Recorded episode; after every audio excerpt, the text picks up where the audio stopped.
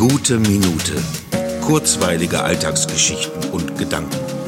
Mein Name ist Matthias Hecht und jetzt geht's auch schon los. Ich habe meinen Zahnarzt heute ohne Betäubung bohren lassen. Ich, einer der größten Angsthasen, was Zahnarztbesuche angeht. Schon als ich den Behandlungsraum betreten habe, fragte er, was denn mit mir los sei. Ich hätte ja gar keine Schweißperlen auf der Stirn. Keine Ahnung. Es ist ein bisschen dieses Gefühl, dass ja nichts mehr schlimmer sein kann als dieses vergangene Jahr, das ich trotz einiger Tiefs zum Glück ganz gut überstanden habe. Da hat sich so etwas wie Mut breit breit gemacht und eine gewisse Tiefenentspannung gegenüber mir sonst üblichen Ängsten. Und nun, nachdem ich das tatsächlich überstanden habe, mich den Schmerzen ausgesetzt habe, die zwar nicht angenehm, aber aushaltbar waren, bin ich voller Euphorie und Tatendrang.